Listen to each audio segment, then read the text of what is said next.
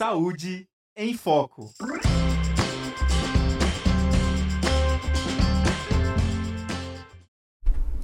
Olá, ouvintes e espectadores da Rádio Ninter, a rádio que toca conhecimento. Estamos começando mais uma edição do Saúde em Foco, o programa que traz para você todos os assuntos relacionados ao universo da saúde. Lembrando que o nosso programa é uma parceria com a ESU, a Escola Superior de Saúde Única aqui da Uninter, e a gente está ao vivo, ok? Então, se você tiver alguma dúvida, quiser fazer algum comentário sobre o nosso tema de hoje, é só mandar aqui no nosso canal do YouTube, tá bem? E olha só, vou falar para vocês que hoje o programa tá bem radioativo, e daqui a pouco vocês vão entender porque ah, o programa hoje vai estar tá cheio de piadinha. Já vou assumir aqui para vocês. Mas agora falando sério sobre o nosso tema, Hoje a gente vai ficar sabendo tudo e vai entender mais sobre a segurança dos exames radiológicos. E para isso eu recebo aqui a Evelyn Rosa de Oliveira, que é tutora do curso de radiologia da Uninter, e a Paola Costa Rosa, que é tecnóloga em radiologia, ela é mestre em engenharia biomédica e física médica e também especialista em proteção radiológica. Sejam bem-vindas, meninas. Muito obrigada. Olá, meus irradiados. Ou melhor, irradiados da Uninter. Então é isso aí. É, daqui a pouquinho vocês vão entender o porquê do cumprimento aqui da Paola para vocês, mas antes, mas antes vamos falar sério, né, digamos assim. Eu vou começar aqui, então eu queria gostaria de saber, Evelyn, que você explicasse um pouquinho para a gente. Talvez possa parecer uma pergunta meio óbvia, mas acho que você vai poder explicar para a gente aqui se dentro da radiologia todos os exames envolvem radiações. Então, Bárbara, quando a gente fala radiologia, né, a palavra radiologia significa né? Rádio de radiações e uhum. logia de estudo, né? Então, estudo das radiações. E todos envolvem, mas não são todos que vão nos fazer mal, né? Que tem uma probabilidade de acontecer alguma coisa.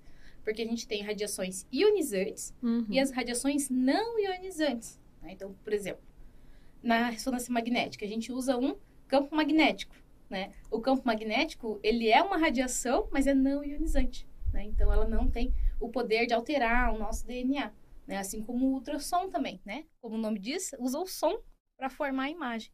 Também não tem esse poder, né? Então, usa radiações, mas é, é, que geralmente a gente põe radiação tudo numa caixinha só, né? Mas existem vários tipos de radiação, né? Por exemplo, aposto que todo mundo que está aí deve ter um celular, né? Teu celular também está emitindo radiação, né? Mas quer dizer que isso vai fazer mal? Não, né? Porque existem vários tipos. Muito bem. E Paola, fala pra gente então o que é segurança radiológica e também fala pra gente se os exames de raio-x são seguros. Cara, essa é uma pergunta que a gente costuma ouvir muito, né? Uhum. Especialmente porque todas as pessoas que ouvem a palavra radiação, elas já se associam com uma coisa ruim, né? Nossa, como a Evelyn comentou, né? Ah, radiação é tudo igual, né? Então, ah, falou radiação é Chernobyl, né? Pensa já que é uma coisa catastrófica. E aí, quando a gente passa nessa percepção para os exames de imagem, as pessoas também trazem com ela esse medo, né? Se é seguro, se não é. é então, assim, é, existe uma, uma ponderação que os médicos, quando fazem a solicitação dos exames para os pacientes, eles fazem com relação a risco-benefício. Então, assim, a gente não pode dizer que radiação ionizante, né? Tipo, ah, não dá nada, né? Ah, o que, que é só mais um exame? Não é bem assim também, né? Mas também não quer dizer que fazer um exame, ah, nossa, Chernobyl, coisas do tipo. Né? Então, é, existe um meio termo. E é justamente a respeito disso que se trata a segurança radiológica ou proteção radiológica. É a gente conseguir administrar né, esse fenômeno físico de radiação, né, para fazer um exame, para fazer uma terapia, mas né, de um modo controlado para evitar que coisas ruins associadas a esse uso excessivo aconteçam. Então, de modo geral, a segurança radiológica é isso, é a gente cuidar com esse fenômeno para não acontecer nada de ruim. Né? Agora, com relação aos exames serem seguros, graças a essa questão da proteção, atualmente, pelo menos, é muito seguro. Muito antigamente, quando as pessoas descobriram o fenômeno físico das radiações, da radioatividade, era muito novidade. Então, todo mundo achava muito legal. E usavam para coisas que não eram justificáveis, é, para coisas aleatórias. Ah, vamos lá fazer um, um teatro cheio de raio-x para a galera ver o esqueleto de todo mundo. E na verdade, né, então as pessoas não sabiam que fazia mal. Depois que você percebeu que tinha implicações para a saúde, o uso excessivo, né, descontrolado, a gente teve proteção radiológica para ajudar a evitar esse tipo de situação. Então, hoje, atualmente, existem muitas normativas, muita fiscalização em cima desse quesito, especialmente porque o Brasil, é, em 1987, foi palco de um evento muito marcante, não só na história do nosso país, mas num geral, com relação a acidentes que envolvem radiação, que é o evento do Césio, né? O acidente do Césio 137, em Goiânia. Então, isso meio que se tornou um marco, porque a gente teve normativas que foram reforçadas a partir desse evento, já para não acontecer nada extraordinário. Claro que isso que eu estou falando é um exemplo bem, assim, não comum, né? Na área da medicina é muito mais tranquilo, não existem fontes que têm esse risco né, de acontecer um acidente desse. Mas é, eu estou querendo só reforçar que hoje existe muita normativa, muita fiscalização em cima desses exames. Os médicos, né, eles ponderam bem com relação a isso, né? Será que vale a pena expor aos exames que usam radiação ionizante? Será que não tem um exame tipo um ultrassom, como a Evelyn uhum. comentou, né, que não usa radiação ionizante? Uma ressonância que não usa radiação ionizante, né? Será que não dá para substituir, né? E se o benefício do exame é bom para o paciente, traz um, um resultado, um laudo, né? Então, vamos expor. Existe uma boa razão por trás, né? Então, é, eu acredito que atualmente, dado as legislações e a fiscalização, eu acredito que seja bem seguro. Não sei se você também, sim, né? Imagino que né, é realmente um, meio que um consenso, né? Dado a proteção que a gente tem hoje. Perfeito. E Evelyn, então aproveita e fala pra gente como que é garantida essa segurança magnética nos exames de ressonância. Então, o exame de ressonância magnética, né, diferente da tomografia, do raio-x, mamografia, vai usar um campo magnético, né, para formar as imagens, né? E a gente fala, né, em vez de falar proteção radiológica, proteção magnética, né? Uhum. Porque imagina se você tem uma sala com um ímã gigante, né? Uhum. Tudo que você chegar perto que tiver metal, esse ímã vai atrair, né? Então, por exemplo, se entrar um paciente que tem um marca-passo cardíaco na sala, pode desregular o marca-passo dele, né? Então, existem modelos de marca-passo que são compatíveis com a ressonância magnética, que são feitos de materiais diferentes, né? Então, o paciente tem que ter, por exemplo, se ele tem marca-passo, uma carta do médico, uma declaração uhum. falando que pode fazer o exame, né? Mas, de um modo geral, quando a gente entra numa sala de ressonância, né? Antes de entrar, vai ter uma porta e vai ter um aviso em várias línguas, né? Cuidado, campo magnético forte, né? E todas as especificações ali para não entrar com nada de metal lá dentro, né? A gente até já comentou em programas anteriores, né, daquele acidente, né? Então pode ter acidentes com armas, né? Cilindro de oxigênio, a gente tem relato também, né? Então, cadeira de rodas, né? Então tem que ter uma instrução bem grande, né, para o pessoal que trabalha ali no setor, né? Todo mundo. E não pode entrar de jeito nenhum com metal. Ah, muito bem, eu lembro, o ano passado eu fiz um exame, assim, de ressonância, nossa, eu tive que tirar todos os meus piercing, assim, da orelha, tem uns piercing que é meio chato de colocar, eu fiquei, ai, meu Deus, porque tem que tirar, mas enfim, né, é a segurança que a gente tem que fazer, né. Eu fiquei com uma curiosidade aqui para perguntar para vocês, meninas, assim, de histórias pessoais, vocês, dentro do, tempo que vocês já trabalham com isso. Aconteceu com vocês? Vocês já viram, né? Evelyn já comentou com a gente. Com você, Paula, já aconteceu alguma coisa assim curiosa ou que você até ficou assustada assim enquanto em algum exame? Olha, é, eu trabalho né, com a parte de segurança, né, na parte de proteção uhum. radiológica. Mas, é, como a nossa normativa inclui exames que usam outros tipos de radiação, como a ressonância, né, por exemplo, então a gente atende alguns é, critérios ali de ver como é que está essa parte de segurança magnética também, como a professora Evelyn comentou, né, na empresa que eu trabalho atualmente. É, a gente, por sorte, né, não presenciou nada é, ao vivo, digamos assim, desse tipo uhum. de evento, mas a gente já passou por uma situação que aconteceu assim, né, num hospital aqui da, da região de Curitiba, um hospital grande, que eles recebem pacientes trauma, de trauma, que veio de um acidente de trânsito, alguma coisa assim, né? E daí teve um paciente que ele veio lá, né, tudo mais, e aí ele ficou internado um tempo, não sei o quê, daí aconteceu umas complicações que ele precisava passar pelo exame de ressonância magnética. Né, e daí isso são os clientes contando pra gente, né? É, e daí o que que acontece? Esse paciente, né, fizeram uma anamnese, né, já que como tem todo esse critério de segurança, né, antes de um paciente adentrar a sala, o profissional que atende o paciente vai fazer todo um monte de pergunta, né, tem metal no corpo, fez cirurgia, fez isso, fez aquilo, dez vezes para ver uhum. se a pessoa, né, não vai entrar com metal, porque é uma questão de segurança para ela e custo para a clínica, porque se estraga, né, uhum. né, é carérrimo, ressonância magnética, tudo é caro, né. É, e daí o paciente falou que não tinha nada, estava tudo certo, não tinha metal, não tinha feito cirurgia, não tinha nada. E daí disse que, por um acaso, o operador do equipamento, quando foi né, é, tirar o paciente ali para levar para a sala, ele viu que o paciente tinha um furo aqui, uma cicatriz de um furo. E daí virou pro paciente e perguntou assim: Ah, o que, que é essa marca aqui? Porque ele hum. falou que não fez cirurgia nenhuma. Uhum. Aí disse que o paciente puxou o jaleco e falou assim: Eu não quero falar sobre isso. Ah, e daí o que, que aconteceu? Ele levou um tiro e hum. a arma, a bala tava ali. Tava alojada. Tava alojada. Ai. Você imagina se esse cara me entra na ressonância? Porque geralmente, né, eu imagino que os projéteis sejam feitos de Sim. metais ferromagnéticos, né? Que são esses que puxam, né? Então, poderia ter dado um problema tanto para o paciente, porque ia mexer ali dentro, né? E para o equipamento. Imagina se gruda na máquina. Uhum. Porque até você tirar o campo magnético, isso gera um custo para a clínica, né? Então, é, são situações que a gente vê. E até na internet mesmo, né? A gente uhum. vê notícias de, é, às vezes, uma pessoa desinformada que entra, tipo, ah, aqui em Curitiba teve também um policial que entrou com arma e ele foi ajudar o pai, que era o paciente, né? uhum. né? Entrou como acompanhante, ninguém avisou, ele também não sabia. A máquina puxou a arma e ainda disparou nele. Nossa. Em Santa Catarina aconteceu a mesma coisa ano passado. Então não é tão incomum. Por isso que a gente fala, né, a respeito dessa questão de segurança, uhum. né? Como é importante que os profissionais informem, porque as pessoas não sabem, né? Quem sabe é a gente, uhum. né? Quem sabe é o profissional, né? Então, acho que para mim o mais emblemático é essa história, que eu me recordo. Também é bastante comum enceradeira, né? Ah, o pessoal sim. da limpeza passando e ah. até atraído pela máquina. É, porque às vezes é. o pessoal da limpeza acontece uma coisa muito comum, que as pessoas pensam que assim, ah, enquanto tem exame, tem campo magnético. Não tem exame, a máquina está desligada. Não tá ela fica 24 horas magnetizada. Porque desmagnetizar ela é muito caro, né? Uhum. Tem todo um processo físico para fazer o ímã ficar forte.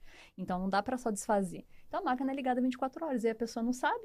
Ah, eu vou ali limpar na maior da boa vontade, né? E Olha acaba só. que estraga o equipamento. E daí o custo é, é absurdo, né? E, inclusive, eu acho isso muito interessante a respeito dos metais, né? Que a gente comentou, né? Da pessoa ter que tirar. Porque tem muita gente que quando vai fazer um exame que usa radiação ionizante, raio-x mais especificamente, a gente também pede para tirar. Uhum. Só que são por razões diferentes. E daí é engraçado que as pessoas têm medo. Daí, como existe essa questão da ressonância, tem gente que acha que vai entrar no raio-x tem que tirar o metal para o raio-x não puxar o metal. Ou então para a radiação não ficar acumulada no metal. Então tem muito mito, né, em torno de, uhum. dessa relação, né, dos exames, porque as pessoas não sabem, né, que tem princípios físicos diferentes. Acho que é tudo igual, então né, já vão se desesperando antes da hora, né? Mas eu acho bacana né, fazer essa comparação. Perfeito. Então, Paulo, eu queria aproveitar que você falasse mais um pouquinho para a gente. É, quais seriam, então, mais riscos, né? Principais riscos, tanto para o paciente e também para o profissional que está fazendo esse exame, e também como que os pacientes podem contribuir com a sua própria segurança na hora que vai fazer um exame? Tá. É, com relação à segurança, né, como a gente viu, existem uhum. dois tipos, né? Com relação ao campo magnético e com relação à radiação ionizante, né? uhum. né? Então, se for num exame, por exemplo, como a ressonância magnética, acho que o, o, principal meio que a gente tem para garantir segurança seria que a equipe fosse muito bem treinada, não apenas os operadores, mas também as pessoas da limpeza, né, os, os, técnicos de enfermagem, vai entrar com um cilindro de metal lá dentro, imagine, né? Então, né, contribui, é, principalmente a equipe.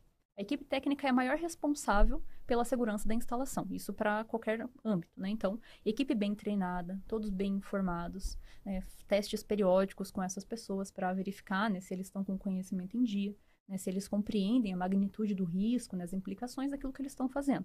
Né. Então, acho que do campo magnético principal seria esse. O paciente em si, ele não tem muito como saber, a não ser, uhum. claro, né, se ele é uma pessoa interessada que busca se informar, ou vai pesquisar na internet, né, o que, que é esse exame, né? É, a administração da instalação, quando vai comunicar, né, vai fazer um agendamento com o paciente, né, eles também precisam comunicar essa pessoa, né, tipo, olha, no dia do exame, né? Vem sem metal, né? Uhum. Você tem cirurgia? Já pergunta uhum. previamente, né? A gente faz, a, a, equipe técnica faz a conferência, revalida aquilo que foi informado. Mas, assim, o, o principal são, é, é, a equipe técnica para a segurança magnética, né? É, pelo menos do meu ponto de vista, eu acredito que seja mais relacionado aos profissionais. Com relação à segurança radiológica, tem uma coisa que os pacientes podem fazer para garantir a segurança, mas também, tal como para a segurança magnética, muito disso é responsabilidade dos profissionais. Uhum. E é muito comum, é, como eu trabalho com proteção, um dos serviços que eu faço é treinamento periódico para quem já é formado. E eu fico muito triste porque às vezes a gente vê que a formação dessas pessoas não é muito boa. Eles não são tão interessados em se manter atualizados, em buscar um conhecimento contínuo. Atualmente existe uma norma que obriga eles a fazer isso, mas a gente sabe que apesar disso, né, é, às vezes arruma um papel só para constatar que fez, mas não fez nada, né? Então, eu acho que também é a questão de capacitação periódica, né, uhum. né, das instalações, promoverem que os equipamentos sejam testados com periodicidade, para que eles fiquem né, funcionando adequadamente, sem ficar expondo o paciente excessivamente, que os protocolos sejam otimizados. Tem muitas coisas, muitas coisas que a clínica precisa fazer para garantir segurança. Mas o paciente tem uma coisa que ele pode fazer para contribuir com a segurança dele, que é parar de ficar indo na clínica comprando exames sem solicitação médica. Porque isso é uma coisa que acontece, não deveria. Do princípio de legislação é proibido, você não pode irradiar uma pessoa sem que haja uma boa razão. Quem vai definir se a razão é boa ou não, né, pensando em pacientes, é o médico ou um dentista, se for radiologia odontológica. Se não são esses dois profissionais, não, não pode irradiar uma pessoa, você não pode ficar expondo ela à toa. Porque você imagina, uma pessoa que não é médico. Ah, eu tô com uma dor de barriga, eu vou lá fazer uma tomografia. Mas você não sabe se vai aparecer o que você quer ver. Entende? É só o médico que vai saber qual modalidade que mostra o que você está tentando diagnosticar.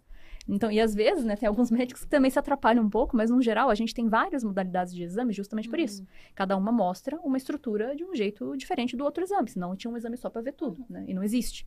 Então, daí às vezes a pessoa acha que, ah, esse médico aqui não é bom, ele nem me pediu um exame de tomografia. Vou eu lá na clínica e vou comprar eu mesmo. Tem clínicas que ofertam. Se você pagar, você assina um termo que você está ciente, que você está solicitando, você está ciente do risco relacionado a se expor, né? Porque quer a radiação. O médico responsável técnico da clínica assina ele a solicitação médica e você sai com a tomografia. O que, que você vai fazer com esse exame? Não tem ideia. você não teve um médico solicitante, mas assim. Então, acho que talvez os pacientes pararem de ficar pedindo exame para o uhum. médico, né? Assim, porque eles acham que no julgamento deles, ah, mas eu vi na internet que a tomografia mostra tudo. Nem sempre. Né? Ah, mas a ressonância mostra tudo. Nem sempre. Né? Às vezes, um exame muito mais simples já mostra o que precisa saber. Então, acho que essa seria uma boa dica né, para os pacientes se tranquilizarem que nem tudo precisa de um exame radiológico. Né? Deixa que o médico faz a ponderação para vocês e, se necessário, realmente ele vai solicitar. Não se preocupem com relação a isso. Né? Tem vários modos de chegar a um diagnóstico sem ser só por imagem. Né? Então, acho que seria essa. Muito bem, confesso para mim a novidade. Eu não sabia disso, que tinham pessoas que pagavam Gente, sem solicitação tem. médica para fazer um exame. Tem, e eu conversando com os alunos né, da, da, da graduação, eles que fazem estágio, é disso para pior. Então, então, realmente acontece. Acho que é um jeito interessante de evitar né, a uhum. superexposição aí. Muito bem. E Evelyn, fala pra gente, é, eu queria te fazer essa pergunta e também introduzir mais uma coisinha aqui, né? Se gestantes podem fazer exames radiológicos e também, né, no caso, quais são, se existe grupos de risco, digamos assim, pessoas que não podem fazer esse tipo de exame? Bom, então assim, é, não existe né, uma categoria de não pode fazer o exame, uhum. né? O que a gente vai avaliar, igual a Paula falou, são os riscos, né? Então, gestante pode fazer exames de raio-x? Pode, mas não é indicado né? Então, o médico ele vai pesar. Qual que vai ser o benefício do diagnóstico para essa mulher agora que ela está gestante, né? Então, dá para esperar? Então, vamos esperar, né? Uhum. Dá para fazer outro exame, um ultrassom, né? É, dá para fazer uma ressonância para ver essa patologia que está investigando? Dá. Então, opa, vamos fazer, né? Porque, assim, é, quanto mais rápida as células se reproduzem, maior é a sensibilidade dela à radiação. Né? Então, pensa um bebezinho que está crescendo né, uhum. na barriga da mãe. Né? As células dele se multiplicam a uma velocidade muito grande. Né? Então, ele é muito radiosensível, a gente chama, principalmente ali no começo da gestação. Né? Então, ele vai absorver, digamos, né, mais radiação uhum. do que né, é, seria ali o. Enfim, né, do que uma pessoa adulta, digamos. E assim, quanto mais cedo, né, é, esse bebezinho recebe a radiação, maiores são as chances dele ter algum problema, né, de desenvolvimento. Então, assim, a chance disso acontecer é muito baixa, né? Mas como que eu vou comprovar que a criança não tem esse problema, não tem nada a ver com o exame, né? Uhum. Então, quando a gente pega, né, os artigos, as normas, assim, é, é muito, muito, muito baixa a chance, né? Mas a gente tende a zelar pelo excesso, né? Inclusive, é interessante a gente ver na pandemia que teve vários protocolos de ultrassom de tórax. Não sei se você chegou a ver. Não. Uhum, ultrassom de tórax para gestantes, né? Porque precisava ver como é que tava ali, né? Ah, a, o dano nos pulmões por causa uhum. do Covid, né? Então, eu não, não posso mandar uma gestante uma tomografia, né? A tomografia, ela tem... Ela emite mais radiação do que o raio-x, né? Então, né, em alguns casos mandava para o raio-x, né, o médico vai avaliar. E também tem os protocolos de ultrassom que foram desenvolvidos especialmente para as gestantes, né? Agora, se o médico, ele avaliou a situação dessa paciente e ele fala assim, não, realmente eu preciso fazer um exame com radiação ionizante, porque é muito importante que a gente diagnostique e trate essa doença, né? Então, ela vai fazer o exame. Então, a equipe técnica vai colocar, por exemplo, se não for uma, se não precisa estudar o abdômen, né, vai colocar um avental plumbífero nela, né, um avental de chumbo para proteger o abdômen, né, a gente vai utilizar protocolos otimizados, né, para garantir que ela receba a menor dose possível, né, e também orientar bem ela para que não precise repetir o exame. Ah, muito bem. E meninas, queria então saber se existem órgãos que controlam isso uh, da proteção radiológica e também se existe algo que proteja o paciente caso aconteça alguma coisa. Existe. É, na verdade, quando a gente pensa em proteção radiológica, aqui no Brasil, né, principalmente, né, que na verdade é uma cadeia né, de sucessões uhum. hierárquica né, de órgãos internacionais, né, fundações que fazem estudos muito aprofundados né, no sentido epidemiológico de efeitos e riscos relacionados à radiação, que estabelecem reportes e critérios que cada país pega e transforma em uma norma. Né? Então, aqui no Brasil é assim que funciona. A gente pega os reportes internacionais de segurança radiológica e transforma em normativa. E a gente tem dois órgãos nacionais que fazem isso, né, com relação a esse cuidado da proteção radiológica. Tá? É, e quando a gente pensa até nessa questão de áreas onde a gente tem uso de radiações ionizantes, mesmo dentro da medicina, a gente tem uma segregação de qual órgão cuida de que área. É, então, essa área que a gente estava comentando aqui agora, né, é, eu e a Evelyn, sobre a radiologia geral, né, que é ali o raio-x, a tomografia, mamografia, densitometria, radiologia odontológica, radiologia intervencionista, que é de centro cirúrgico, todas elas têm uma característica em comum que é o uso de raio-x, né? Uma radiação que ela é elétrica, produzida eletricamente. Então, não existe uma fonte radioativa, um césio, né? Igual o pessoal pensa acidente de Goiânia, máquina de raio-x. Não, não é. Era um outro, um outro tipo de equipamento, né? De radioterapia, outra coisa, né? Então, essas máquinas de raio-x, é, em virtude de não ter elemento radioativo, o risco é muito menor. Então, quem acaba cuidando da proteção dessas áreas é um órgão chamado vigilância sanitária. É o mesmo que faz a fiscalização dos restaurantes, da biossegurança, né? Então, também são responsáveis por fiscalizar a proteção para essa área que usa raio-x, que tem até um nome para isso, ela chama radiodiagnóstico. Agora, a gente tem outras áreas que também são da medicina, uma delas, inclusive, é de exame também, só que é bem menos comum, as pessoas às vezes não ouvem falar, porque é, é bem, assim, é, é muito específico, que é a medicina nuclear é um negócio muito legal. Eles injetam um elemento radioativo bem controlado, em níveis muito baixinhos, né? Ali na veia da pessoa, para destacar algumas lesões, algumas coisas ali que estão sendo investigadas. E umas terapias também. E tem a área da radioterapia, que é o tratamento de câncer, né? Um tratamento que usa radiação, né? É diferente da químio, que é um remédio, né? Então a radioterapia usa radiação. É, essas duas áreas da medicina, né? Medicina nuclear e radioterapia, por usarem elementos radioativos ou então fontes de radiação de altíssima intensidade, onde o risco é assim, infinitamente maior do que na radiologia comum, quem cuida é outro órgão, que é chama a chamada Comissão Nacional de Energia Nuclear a CENEM, ou CNEM, como algumas pessoas falam, né? Eles também cuidam da área industrial, da área de energia nuclear, de pesquisa. Então, envolveu fontes radioativas é a CENEM que cuida. Envolveu acidentes, né, problemas graves é a CENEM que cuida. Então, são esses dois órgãos que fazem fiscalização. Eles estabelecem um monte de normativa que toda instalação precisa fazer para ser credenciada, para ser licenciada e poder trabalhar. Né? E essa segurança, ela contempla tanto as pessoas do público geral, né, que quem está do lado de fora da instalação, né, para não vazar nada radioativo, não jogar nada radioativo fora, né, coisas assim. Garante segurança dos trabalhadores, porque, pô, as pessoas ficam ali por muitos anos trabalhando, se expondo ocupacionalmente, né, então também precisam de segurança e, principalmente, no caso da medicina, os pacientes, né? Então, assim, não existe um, um, controle, como a professora Evelyn falou, né? Não é que a gente não pode fazer exame, né? Então, sempre, sempre pode. Sendo bem justificado, tudo pode. Só que a questão é justamente pensar nisso. Beleza, pode, mas em que condições? Ah, a gente vai fazer um raio-x de uma grávida? Tem um monte de critério normativo que você tem que seguir. Ah, a pessoa está trabalhando e está grávida? Tem critério normativo que tem que seguir.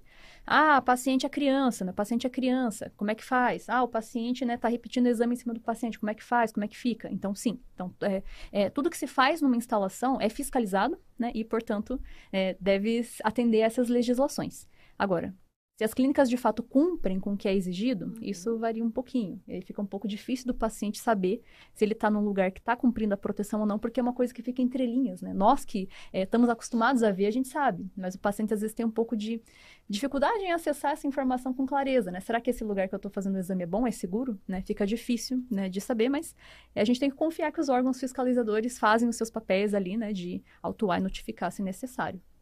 Muito bem. Aproveitando aqui o gancho, então, Paola, eu queria que você falasse pra gente um pouquinho de como que tá a proteção radiológica atualmente, né? Falar um pouquinho da evolução, como que era no passado, grandes feitos, digamos assim, para a área. Sim, então, é, essa questão da proteção, né, até eu tinha até comentado um pouco antes a respeito disso, né? Como a gente é, falou, as pessoas antigamente, quando não sabiam que radiação fazia mal, ou seja, tão logo o fenômeno foi descoberto, que foi em volta de 1895, né? 1896 ali, é, o pessoal usava como se fosse assim o elixir. E faz muito sentido, porque pense vocês, antes disso, é que a gente já nasce com a tecnologia existindo, a gente não se liga. Mas pensem que antes do raio-x, você não via por dentro da pessoa. Qualquer coisa que você ia ter que olhar por dentro, você tinha que fazer uma intervenção, abrir a pessoa. E depois que você passou a ter eh, um raio-x, por exemplo, que olhava por dentro, nossa, nossa, como, não tô nem aí se isso aí faz mal, deve ser a melhor coisa do mundo. Que mágico, não, né? Mágico. Tanto que teve muita gente que associou coisas fantasmagóricas, coisas místicas ao raio-x, que se você fazia raio-x da sua mente, você via a sua vida passada, porque você via as auras da pessoa, não sei o que, várias coisas que, né, o pessoal é, é, idolatrava, né? E, assim, faz sentido. Eu, particularmente, gosto muito né, de radiações, mas existe essa questão da limitação, né, da proteção radiológica, que a gente tem que ter um respeito com relação a essas fontes emissoras, né? Uhum. Só que as pessoas não sabiam. Era tudo tão lindo e maravilhoso, tão revolucionário, que era só coisa boa. Aí, cerca de uns 20, 30 anos depois do uso muito contínuo e muitos registros de eventos marcantes na história, como aquele evento das meninas do rádio, que eram aquelas trabalhadoras que pintavam ponteiro de relógio com tinta à base de rádio, por exemplo, né? E acabaram desenvolvendo câncer ósseo, né? Então o pessoal começou a perceber que o negócio não era bem assim, né? Podia fazer mal, e aí começou-se a instaurar né, esse, essa necessidade de proteção radiológica. E não só por isso, até porque é, se usava muita radiação e elementos radioativos para tratar lesões e problemas, uhum. que é inclusive o princípio da radioterapia. Só que como não tinha um padrão, não tinha muito essa questão, mas quanta radiação? Quanto tempo que a gente tem que deixar, né? Desenvolvia ali uns efeitos não desejados além da terapia. Então, o pessoal viu que precisava de padrão. Não dava para ser assim. E aí começou-se a instaurar proteção radiológica. E conforme foram acontecendo eventos muito marcantes de acidentes, por exemplo, na indústria, na, na parte de energia nuclear, né, com reatores, na própria área da medicina, né, é, é muito raro acontecer, mas eventualmente acontece. Então, tudo isso serve de lição para que protocolos de segurança sejam incrementados e implementados nas instalações, né? novas normas venham a surgir. Então, por exemplo, lá, lá no acidente de Goiânia, né, aconteceu que eles espalharam pó de césio. A partir desse evento, a agência internacional, por exemplo, estabeleceu que todo fabricante de fonte radioativa não podia fazer fonte em forma de pó. Tinha que ser vidrificado. Então, cada vez que acontece um evento, opa, aconteceu um negócio aqui, vamos estabelecer uma nova norma. Ah, por exemplo, uma nova norma que entrou agora de segurança radiológica, não é bem para medicina, mas é para uma área que usa radiações, é para raio-x de, de porto e raio-x, é raio-x de porto, né? De porto não, é aeroporto. Que é aquele, aquela cabine que as pessoas passam, uhum. né? Então agora tem critérios de segurança com relação a nível de dose por pessoa, que antes não tinha. Então é uma Nossa. novidade, né? Antes não tinha, a norma novinha, saiu no passado, assim, tá fresquinho lá no portal da CENEM. O próprio radiodiagnóstico, que é a área da medicina, é, com relação à normativa, muita gente acaba né, não sabendo, mas no ano passado é, não, no retrasado, 2022, a gente passou por uma mudança normativa também. A gente tinha a clássica portaria 453, que era a norma da vigilância, que dava esse critério de segurança. É, Só que ela era velhinha, né? Fala a data de quando que é essa portaria. 1998, gente. Então, assim, na época não tinha nem CR, não tinha DR, as tomografias eram muito rudimentares, ressonância e ultrassom não eram contemplados na questão de segurança. Embora não usem radiação ionizante, eles têm outros critérios de segurança. Então, ninguém via, era só o fabricante que cuidava. Então, essa norma era muito velhinha. E por essa razão, conforme a gente vai tendo evolução tecnológica, a gente vai vendo que precisa complementar. E aí surgiu né, uma atualização que foi junto com a pandemia, a RDC 330, bem em dezembro de 2019. A vigilância não teve tempo de, fazer, de cumprir a fiscalização da nova norma porque entrou pandemia, a vigilância que estava cuidando disso também uhum. ficou em segundo plano, né? E aí, quando voltaram, né, 2021, né, assim, meio que é o normal, a conseguir rever essas questões de segurança, tinha um monte de erro na norma. E eles atualizaram para a RDC 611. Então, essa é a nossa norma de segurança para a radiologia, por exemplo, que está em vigor. E contempla ressonância, contempla ultrassom, contempla teleradiologia, que é aquela radiologia à distância que o radiologista vê da casa dele ou uhum. de um outro lugar. É, radiologia itinerante, que é aquela radiologia que, tipo, ah, um veterinário que vai fazer raio-x em várias clínicas, ele leva o próprio raio-x. Então, assim, tem bastante coisa que passou por mudança com a atualização dessa norma, mas não é uma área morta, digamos assim. Por isso que tem que fazer treinamento, o pessoal que trabalha com isso, todos os anos, né? Quem trabalha com fontes radioativas ou gerador de radiação tem que passar por treinamento porque tem atualização frequente na área. Né? Então, isso é positivo. é sempre bom que há mais segurança, né? Exatamente, muito bem. E Evelyn, fala pra gente um pouquinho de como que o tecnólogo em radiologia trabalha com a proteção radiológica. Então, é, nós, né, que estamos lá na frente, né, fazendo os exames, quando a gente fala assim, trabalhando em proteção radiológica, né, tem a, a nossa proteção radiológica uhum. da equipe e do paciente, né? Então, é, eu já acompanhei alguns casos, assim, por exemplo, durante o estágio, né? que o tecnólogo, né, o técnico, é, é, por exemplo, ia fazer um axial de patela. Você já deve ter visto isso, né? Ele faz com o paciente deitado, segura o cassete e dispara o raio-x com ele lá do lado segurando o receptor de imagem, né? É, então, assim, totalmente errado, né? Quando a gente vai expor, né, a gente tem que ir para trás de um biombo, né? Então, é todo feito um cálculo de blindagem, né? Esse biombo, ele tem chumbo na composição, tem um vidro que dá pra gente ver o paciente, né? Mas é um vidro plumbífero também, né? Então, a gente vai para trás desse biombo e dispara de lá, né? Ah, mas é um caso que realmente é o paciente, digamos, tem Parkinson, é um paciente muito idoso, né? Uma criança precisa de alguém ficar segurando esse paciente né, durante o exame para não se mexer e precisar repetir, né? Porque a melhor proteção radiológica que a gente tem é evitar a repetição, uhum. né? Então, nós vamos chamar o acompanhante, né, ou um colega, e vamos dar para ele toda aquela paramentação, né? O protetor de tireoide, né? O avental de chumbo, para essa pessoa segurar ali o, né, o paciente. E o próprio paciente, né? Ele também vai receber essa proteção de acordo com o exame que ele vai fazer. Né? Então, se eu, ele vai fazer um exame, é, por exemplo, dos pés, o que, que eu posso proteger, né? Tudo menos o pé, porque o pé, né, vai ser ali examinado, né? Então, não tem como a gente colocar ali um avental plumbífero, né? Ah, o paciente vai fazer um exame do tórax. Eu, opa, o que, que eu posso proteger aqui? Ah, posso proteger aqui a pelve dele, né? Que tem ali os ovários, os testículos, que são bem radiosensíveis. É, então, a gente vai fazendo essa analogia, né? O que, que a gente pode proteger nessa situação?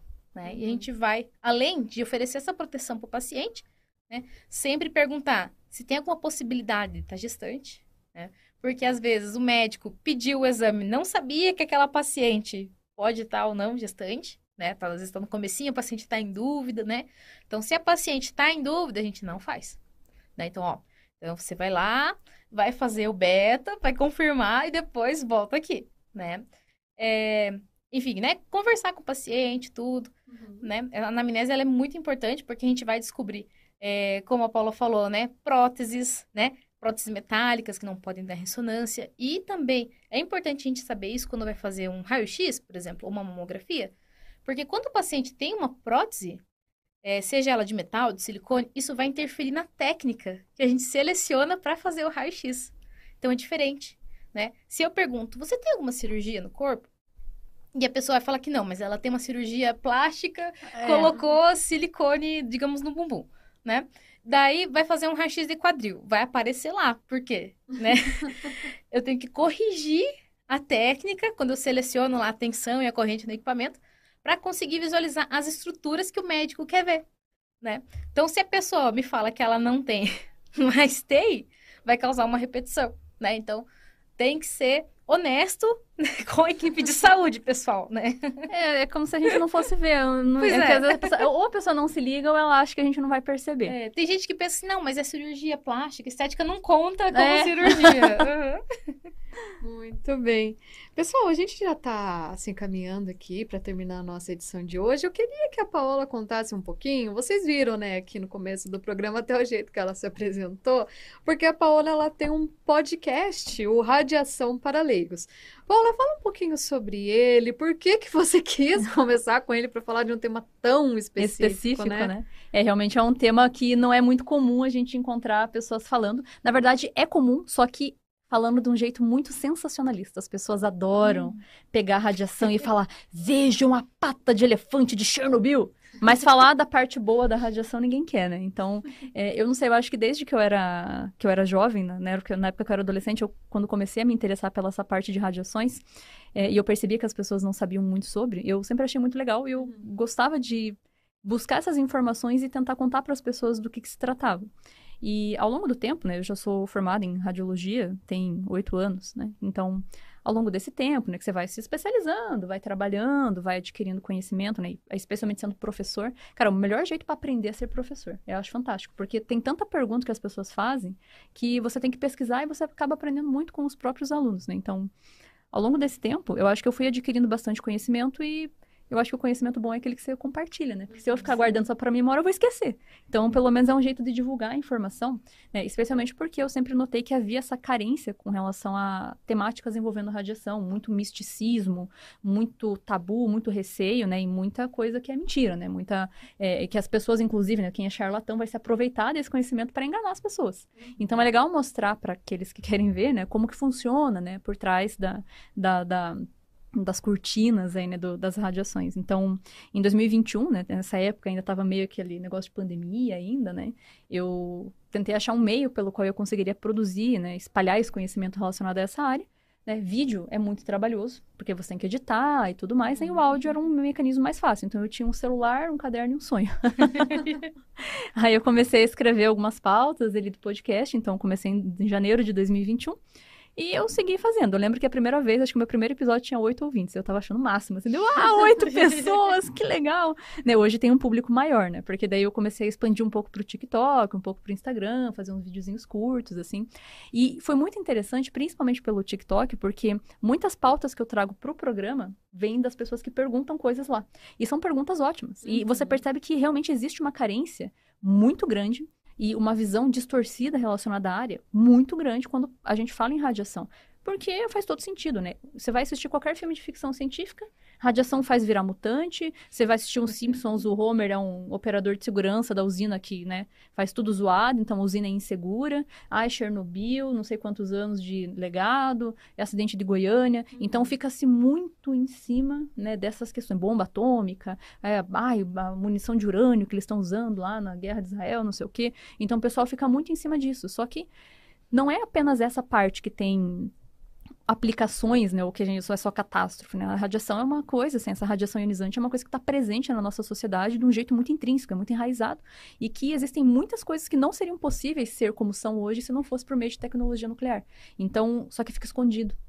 Então, o meu objetivo com o podcast é justamente trazer à tona aquilo que as pessoas não veem. Não vou mentir que eventualmente eu falo de um acidente ou outro, né? Porque as pessoas acham interessante. Mas eu também falo muito sobre, tipo, ah, vocês sabiam que dá para você irradiar sangue, pessoa que doa, para você poder doar para outras pessoas, né? Não é só lá doar o sangue, eles tratam e usam radiação. Ah, você sabia que para estirar o mosquito da, da, da chikungunya, o pessoal aqui no Brasil irradiou um monte de inseto, que era uma técnica para deixar estéreo e tirar a doença?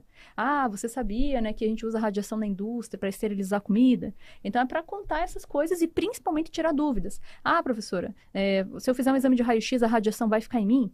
Ah, professora, a radiação do celular vai me fazer mal? Que até a Evelyn comentou no começo que não, né? São tipos diferentes de radiação. Ah, professora, mas a radiação dura para sempre? A radiação sempre existiu? A radiação é eterna? Fica o ser humano ar, né? né? fica no ar, né? É, para onde que vai? Então, assim, são perguntas gerais. Ah, por que, que chumbo blinda? Né? Ai, como é que funciona? Por que, que aconteceu no acidente de Goiânia? Então, é para trazer essas curiosidades para o público em geral, né? Então, a gente sigo aí a missão, né? Não é um podcast monetizado, mas a, a gratificação que a gente tem por conseguir né, trazer esse conhecimento para as pessoas é muito legal. Acho que faz parte da essência do professor. então é isso. Acho que a principal razão é essa e eu também aprendo muito, né, com o que as pessoas trazem ali de complemento ou de dúvidas, né? Então acho que é isso. Muito bacana.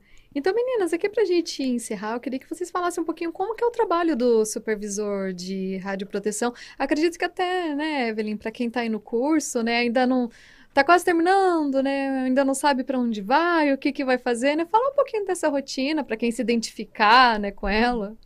Bom, então, o tecnólogo, ele pode ser um supervisor de proteção radiológica, uhum. né? Então, o supervisor, né, o nome já diz, né, ele vai cuidar ali dos setores daquela clínica, né, do hospital, é, fiscalizando se está tudo certo, né, é, fazendo os treinamentos, né, então pela legislação precisa ter pelo menos uma vez por ano um treinamento relacionado à proteção radiológica, né, e a Paula já comentou, a, a necessidade de ter um treinamento que tenha realmente uma qualidade boa, né, que a pessoa realmente aprenda ali. É, o supervisor de proteção radiológica também vai controlar ali a análise de rejeição, né? Então, é, a gente faz toda uma análise de filmes que foram, né, imagens que foram descartadas, né? Por que, que essa imagem não foi aceita? Ah, porque o paciente se mexeu, né? Ah, e essa daqui, por que, que não foi aceita? Porque é, foi uma técnica incorreta, né? Então, a outra que, ah, apareceu um artefato da blusa do paciente, um botão, né? Então, a gente vai fazer toda uma análise de por que, que isso está acontecendo e, e no, na raiz do problema, né? Então, ah, se o paciente está se mexendo muito, Pode ser que a pessoa não está orientando o paciente corretamente. Né? Então, ó, vamos orientar melhor. Se está tendo muito erro de técnica, ó, vamos estudar um pouquinho aqui, né, como que funciona, né, para a gente ir na raiz do problema. Mas a Paola pode falar muito melhor sobre isso, que é uma área que ela trabalha, né? isso. né? É, eu trabalho com essa parte de proteção radiológica, né? Então, é, eu tenho a, espe a, especialização né, de proteção radiológica e eu trabalho com isso, na verdade, desde a época que eu era estagiária, né? Eu era estudante ainda. Então, por isso que é bom a gente, como aluno né, de, de qualquer curso, né, que a gente tem oportunidade ali em estágio, existem chances de contratação, né, efetivação. Então, comigo foi assim. Em 2015, quando eu me formei, né, eu já fazia estágio numa empresa de física médica que presta serviço de proteção radiológica e lá eu fiquei é, por oito anos até eu trocar de empresa, né? Atualmente, né, estou em outro local, né, aqui em Curitiba mesmo, mas o serviço é, em essência, a mesma coisa. Então, é, existe esse trabalho né, de proteção radiológica que pode ser feito em partes por uma equipe de física médica, como a que eu participo, né? Não sou física, sou tecnóloga, mas justamente pela especialização que a gente pode ir obtendo por ser curso superior, né? Então a gente consegue abrir portas. E isso é importante para sair um pouco, né, daquele uhum. exame, exame, exame, radiologia, né? Então é bom saber que tem outras coisas para fazer. É, e então pode ser que a proteção radiológica seja feita por empresas externas, como a que eu atuo, né? Então a gente vai, como equipe de física, para fazer controle da máquina, né? Fazer a monitoração do ambiente, o que a professora Evelyn falou, né? De fazer o cálculo de blindagem, né? Para garantir que a radiação não passe das salas para fora treinamentos, né, coisas assim, orientações no geral.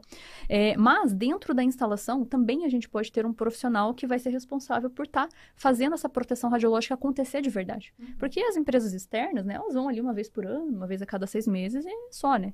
Mas a proteção radiológica acontece todos os dias. E daí meio que se não tem alguém para supervisionar, vai passando batido por causa da rotina né? Vai mecanizando o trabalho. Uhum. Então, se existe um supervisor de radioproteção, isso ajuda a manter a rotina mais próxima do que seria o ideal do que a norma pede. Uhum. Existe a obrigatoriedade de ter um supervisor de proteção, né? Só que na radiologia geral, o problema é que essa exigência é meio que só no papel. Porque na prática a gente vê que é uma lacuna gigantesca, que não existe um supervisor de, de, de, fato, né? Porque o pessoal da radiologia que poderia assumir o cargo, às vezes não quer porque não há remuneração adicional.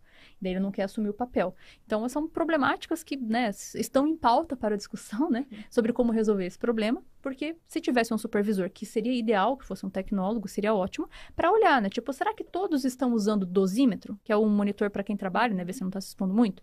Será que todo mundo está colimando? Meus alunos me contam umas coisas dos estágios que eu tenho vontade de correr. Porque eles falam de colimação toda aberta. Ah, cortou um pedacinho. Ah, não, isso aí. É, tá tudo certo. não pôs o avental de chumbo. Ah, não. Você não precisa, é só um, é só um raio-x, né? O clássico que eu escuto, né?